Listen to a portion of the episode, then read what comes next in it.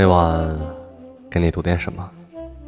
乖，不要给外婆开门。这里是大灰狼讲故事，我是李大狼。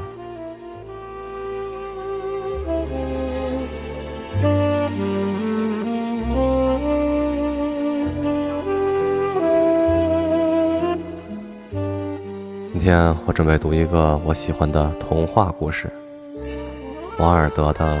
快乐王子。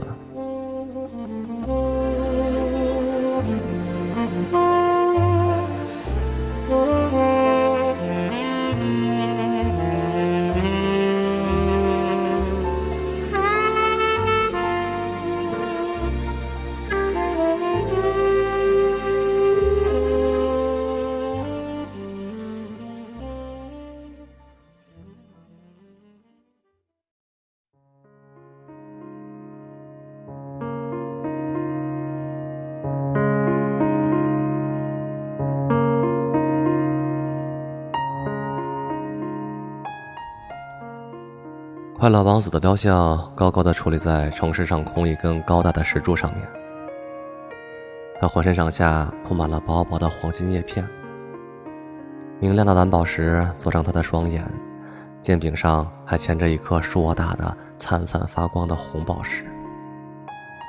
世人对他真是称赞不已，哦，他像风标一样漂亮。这是一位参议员想表现自己有艺术品味。你为什么不能像快乐王子一样呢？快乐王子做梦时都没有想过哭这样东西。这是一位明智的母亲，在教育他那哭喊着要月亮的孩子。世上还有如此快乐的人，真让我高兴。一位沮丧的汉子凝视着这座非凡的雕像，喃喃自语的说着：“他看上去就像位天使。”孤儿院的孩子们说。他们正从教室走出来，身上披着鲜红夺目的斗篷，胸前还挂着干净雪白的围嘴儿。你们是怎么知道的？数学教师问道。你们又没见过天使的模样。嗯，可我们见过，是在梦里见到的。数学老师皱皱眉头，并绷起了面孔，因为他不赞成孩子们做梦。有天夜里。一只小燕子从城市上空飞过，它的朋友们早在六个星期前就飞往埃及去了，可它却留在了后面，因为它太留恋那美丽无比的芦苇小姐。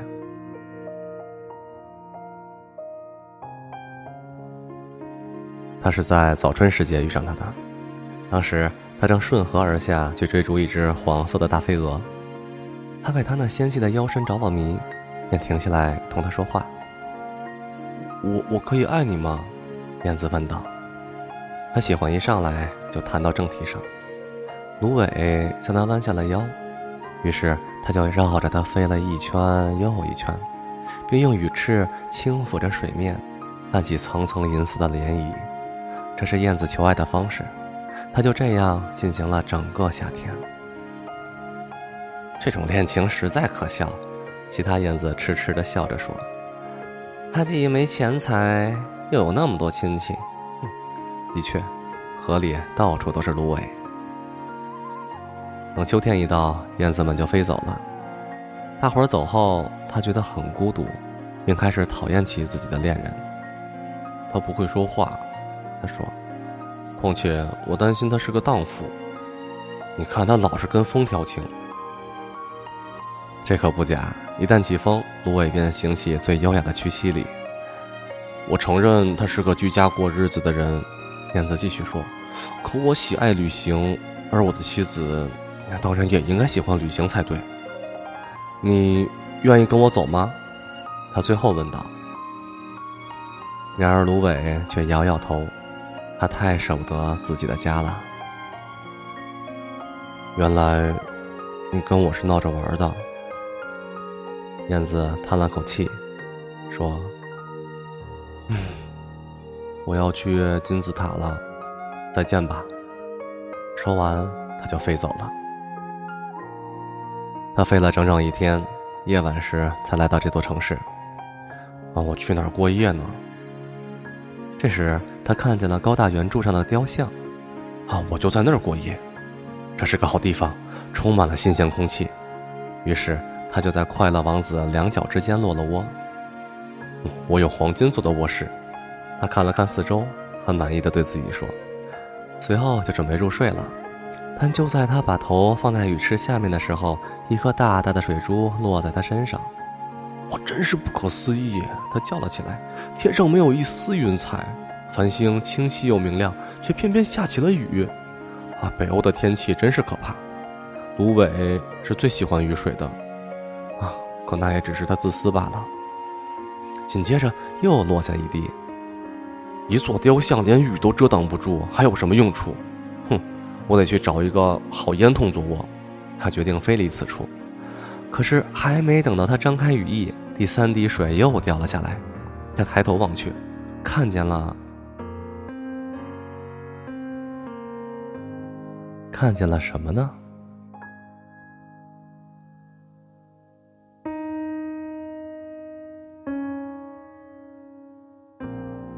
每晚给你读点什么？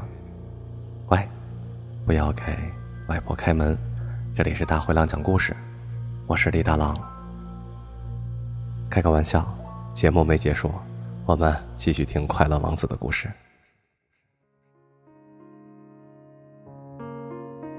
小燕子看到快乐王子的双眼充满了泪水，泪珠顺着他金色的脸颊流淌下来。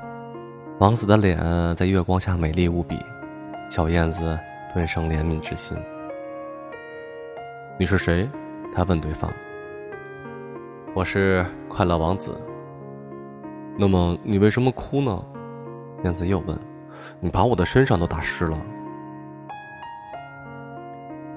雕像说道。以前在我有颗人心而活着的时候，我并不知道眼泪是什么东西。因为那时我住在逍遥自在的王宫里，那是个哀愁无法进去的地方。白天人们伴着我在花园里玩，晚上我在大厅里领头跳舞。沿着花园其实有一堵高高的围墙，可我从没想到去围墙那边看看，我也不知道那边是什么。我身边的一切都太美好了，我的仆臣们都叫我快乐王子。的确。如果欢愉就是快乐的话，那我真是快乐无比。我就这么活着，也这么死去，而眼下我死了，他们把我放在这么高高的地方，使我能看到自己城市中所有的丑恶和贫苦。尽管我的心是铅做的，可我还是忍不住要哭啊！哦，难道它不是铁石心肠的金像？燕子对自己说：“他很讲礼貌，不愿大声议论别人的私事。”远处，雕像用低缓而悦耳的声音继续说：“远处的一条街上，住着一户穷人。一扇窗户开着，透过窗户，我能看到一个女人坐在桌旁。她那消瘦的脸上布满了倦意，一双粗糙发红的手上，到处是针眼儿。”因为她是一个裁缝，她正在给缎子衣服绣上西番莲花，这是皇后最喜欢的宫女，准备在下一次宫廷舞会上穿的。在房间角落里的一张床上躺着她生病的孩子，孩子在发烧，嚷着要吃橘子。可他的妈妈什么都没有，她只能给他的孩子喝几口河水，因此孩子老是哭个不停。燕子。小燕子，你愿意把我肩柄上的红宝石取下来送给他吗？我的双脚被固定在这基座上，不能动弹。伙伴们在埃及等我，燕子说，他们正在尼罗河上飞来飞去，同朵朵大莲花说着话。不久就要到伟大法老的墓穴里面去过夜了。法老本人就睡在自己彩色的棺材中，他的身体被裹在黄色的亚麻布里。还填满了防腐的香料，他的脖子上系着一圈浅绿色翡翠项链，他的双手像是枯萎的树叶。燕子，燕子，小燕子，你不肯陪我过一夜，做我的信使吗？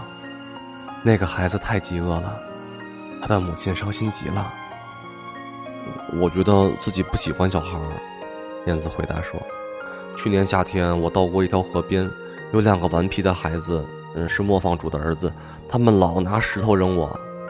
当然，他们永远也别想打中我。我们燕子飞得多快呀！再说，我出身于一个以快捷出了名的家庭。可不管怎么说，这是不礼貌的行为。”可是快乐王子的满面愁容让小燕子的心里很不好受。这儿太冷了，他说。嗯，不过我愿意陪你过上一夜，并做你的心事。太好了，谢谢你，小燕子。于是燕子从王子的宝剑上取下那颗大大的红宝石，用嘴衔着，越过城里一座连一座的屋顶，朝远方飞去。他飞过大教堂的塔顶。看见了上面白色大理石雕塑的天使像，他飞过王宫，听见了跳舞的歌曲声。一位美丽的姑娘同她的心上人走上了天台。多么奇妙的星星啊！他对她说：“多么美妙的爱情啊！”我希望我的衣服能按时做好，赶得上盛大舞会。他回答：“我也要求绣上西番莲花，只是那些女裁缝们都太慢了。”他飞过了河流，看见了高挂在船尾上的无数灯笼。他飞过了犹太区，看见犹太老人们在彼此讨价还价的做生意，还把硬币放在铜制的天平上称重量。最后，他来到了那个穷人的屋舍，朝里面望去，发烧的孩子在床上辗转反侧，母亲已经睡熟了，因为他太疲倦了。他跳进屋里。将硕大的红宝石放在那女人顶针旁的桌子上，最后，他又轻轻地绕着床飞了一圈，用翅膀扇着孩子的前额。我觉得好凉爽，孩子说：“我一定是好起来了。”说完，就沉沉的进入了甜蜜的梦乡。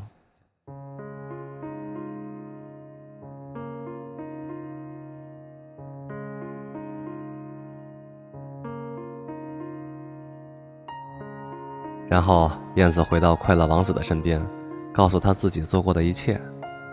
你说怪不怪？虽然天气很冷，可我现在觉得好暖和。那是因为你做了一件好事，王子说。于是，小燕子开始想王子的话，不过没多久便睡着了。对他来说，一思考问题就老想睡觉。黎明时分。他飞下河去洗了个澡。啊，真是不可思议的现象！一位鸟类学家从桥上路过时惊呆了。冬天竟会有燕子！于是他给当地的报社关于此事写去一封长信。之后每个人都引用他信中的话，尽管信中的很多词语是人们根本理解不了的。嗯，今晚我要去埃及了，燕子说。一想到远方，他就精神百倍。他走访了城里所有的公共纪念物，还在教堂的顶端坐了好一阵子。每到一处，麻雀们就吱吱喳喳地互相说：“呀，多么难得的贵客呀！”所以他玩得很开心。月亮升起的时候，他飞回快乐王子身边。“哦，你需要我在埃及帮你办什么事情吗？”他高声问道。“我就要动身了。”燕子，燕子，小燕子，你愿意陪我再过一夜吗？嗯，可伙伴们在埃及等我呀。明天我的朋友们要飞往第二瀑布，那儿的河马在纸莎草丛中过夜。古埃及的门农神安坐在巨大的花岗岩宝座上，他整夜守望着星星。每当星星闪烁的时候，他就发出欢快的叫声，随后便沉默不语。中午时，黄色的狮群下山来到河边饮水，它们的眼睛像绿色的宝石，咆哮起来比瀑布的怒吼还要响亮。燕子，燕子，小燕子，王子说：“在远处城市的那一头，我看见住在阁楼里的一个年轻男子，他在一张铺满了纸张的书桌前埋头用功，旁边的玻璃杯中放着一束干枯的紫罗兰。”他有一头棕色的头发，嘴唇红得像石榴，他还有一双睡意朦胧的大眼睛。他正在为剧院经理写一个剧本，但是他已经给冻得写不下去了。壁炉里根本没有柴火，饥饿又弄得他头晕眼花。嗯，我愿意陪你再过一夜，燕子说。他的确是有颗善良的心。我，是不是要再送他一块红宝石？哎，我现在没有红宝石了。王子说：“所剩的只有我的双眼，它们由稀有的蓝宝石做成，是一千多年前从印度出产的。取一颗送给他吧，他会将它卖给珠宝商，换回食物和木柴，完成他写的剧本。”亲爱的王子，我不能这样做。说完就哭了起来。燕子，燕子，小燕子，就照我说的话去做吧。燕子取下了王子的一只眼睛，朝学生住的阁楼飞过去。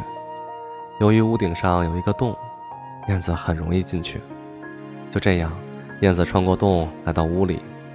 年轻人双手捂着脸，没有听见燕子翅膀的扇动声。等他抬起头时，正看见那颗美丽的蓝宝石放在干枯的紫罗兰上面。我去，我开始受人欣赏了，这准是某个极其钦佩我的人送来的。啊，现在我可以完成我的剧本了。他脸上露出幸福的笑容。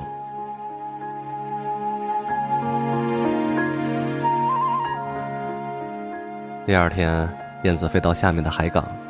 他坐在一艘大船的桅杆上，望着水手们用绳索把大箱子拖出船舱。随着他们嘿呦嘿呦的声声号子，一个个大箱子给拖了上来。我要去埃及啦！燕子喊道，但是没有人理会他。等月亮升起后，他又飞回到快乐王子的身边。我是来向你道别的。燕子，燕子，小燕子，你不愿意再陪我过一夜吗？冬天到了，寒冷的雪就要来了，而在埃及，太阳挂在葱绿的棕榈树上，暖和极了。还有躺在泥塘中的鳄鱼，懒洋洋地环顾着四周。我的朋友们正在巴尔贝克古城的神庙里建筑巢穴。那些粉红和银白色的鸽子们一边望着他们干活，一边互相倾诉着情话。亲爱的王子，我不得不离你而去了，只是我永远也不会忘记你的。明年春天，我要给你带回两颗美丽的宝石，弥补你因送给别人而失掉的那两颗。红宝石会比一大朵红玫瑰还红，蓝宝石也会比大海更蓝。在下面的广场上，站着一个卖火柴的小女孩，她的火柴都掉到阴沟里了，他们都不能用了。如果她不带钱回家，她的父亲会打她的。她正在哭呢，她既没穿鞋，也没有穿袜子，头上什么都没戴。请把我另一只眼睛取下来送给他吧，这样他父亲就不会揍他了。我愿意陪你再过一夜，但我不能取下你的眼睛，否则你就变成个瞎子了。燕子，燕子，小燕子，就照我说的话去做吧。于是，他又取下了王子的另一只眼睛，带着它朝下飞去。他一下子落在小女孩的面前，把宝石悄悄地放在她手掌心上。一块多么美丽的玻璃呀！小女孩高声叫道。她笑着朝家里跑去。这时，燕子回到王子身边。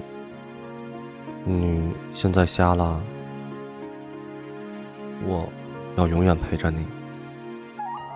不，小燕子，你得到埃及去。我要一直陪着你。燕子说着，就睡到了王子的脚下。第二天，他整日坐在王子的肩头上，给他讲自己在异国他乡的所见所闻和种种经历。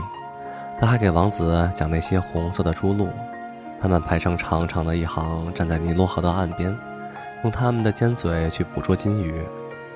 哦，还讲到斯芬克斯，他的岁数跟世界一样长久，住在沙漠中，通晓世间的一切。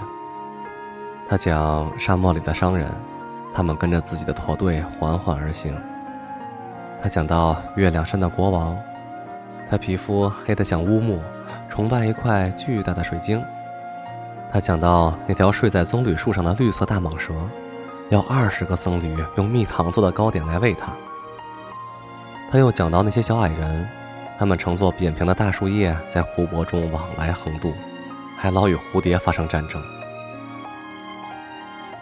亲爱的小燕子，你为我讲了好多稀奇的事情，可是更稀奇的，还要算那些男男女女们所遭遇的苦难。没有什么比苦难更不可思议的了。小燕子，你就到我城市上空去飞一圈吧。告诉我你在上面都看见了什么？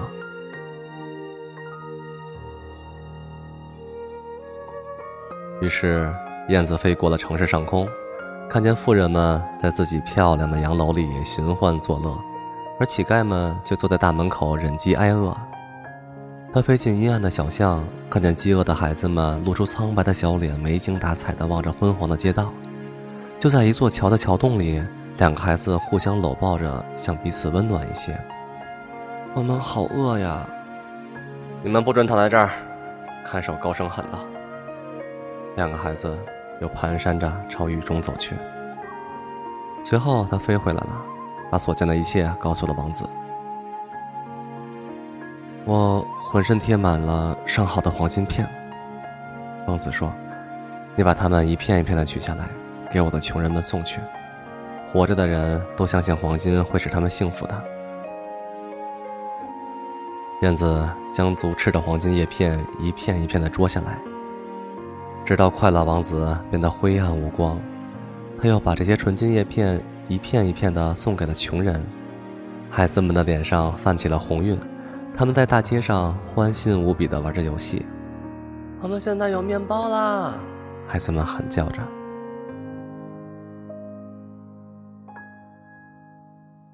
随后下起了雪，白雪过后又迎来了严寒，街道看上去白花花的，像是银子做成的，又明亮又耀眼。长长的冰柱如同水晶做的宝剑悬垂在屋檐下，人人都穿上了皮衣，小孩子们也戴上了红帽子去户外溜冰。可怜的小燕子觉得越来越冷了，可是她却不愿离开王子。她太爱这位王子了，她只好趁面包师不注意的时候，从面包店门口弄点面包屑充饥，并扑扇着翅膀为自己取暖。然而，最后他也知道自己快要死去了。他剩下的力气只够再飞到王子肩上一回。再再见了，亲爱的王子。你愿？重让我亲吻你的手吗？我真高兴，你终于要飞往埃及去了，小燕子。你在这儿待的太长了，不过你得亲我的嘴唇，因为我爱你。我要去的地方不是埃及，我要去死亡之家。死亡是长眠的兄弟，不是吗？接着。他亲吻了快乐王子的嘴唇，然后就跌落在王子的脚下，死去了。就在此刻，雕像体内发出一声奇特的爆裂声，好像有什么东西破碎了。其实，是王子那颗千足的心裂成了两半。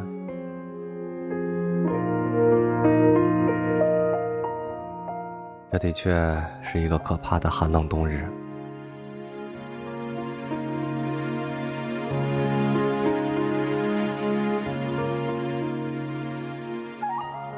第二天一早，市长由市参议员们陪同到下面广场散步。他走过圆柱的时候，抬头看了一眼雕塑。我的天哪！快乐王子怎么如此难看？啊，真是难看极了！是参议员们随声附和道。嗯，他剑柄上的红宝石已经掉了，蓝宝石眼珠子也没有了，啊，他也不再是黄金的了。实际上，他比一个要饭的乞丐强不了多少。啊，的确比要饭的强不了多少。还有，你看他脚下，还躺着一只死鸟。啊，我们真是应该发布一个声明，禁止鸟类死在这个地方。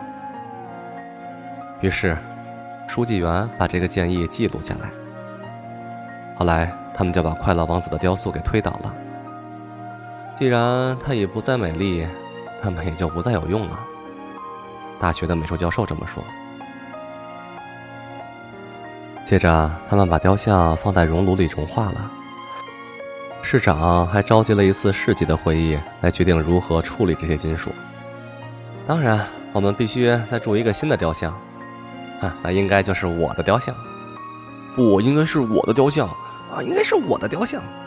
每一位是参议员都争着说，他们还吵了起来。我最后听到人们说起他们时，他们的争吵仍未结束。啊多么稀奇古怪的事儿！铸像厂的工头说：“这颗破裂的铅心在炉子里融化不了，我们只好把它扔掉。”他们便把它扔到了垃圾堆里。死去的那只燕子也躺在那里。把城市里最珍贵的两样东西给我拿来，上帝对他的一位天使说。于是天使就把破裂的铅心和死鸟给上帝带回来了。你的选择对极了，上帝说，因为在我这天堂的花园里，小鸟可以永远的放声歌唱；而在我那黄金的城堡中，快乐王子可以尽情的赞美我。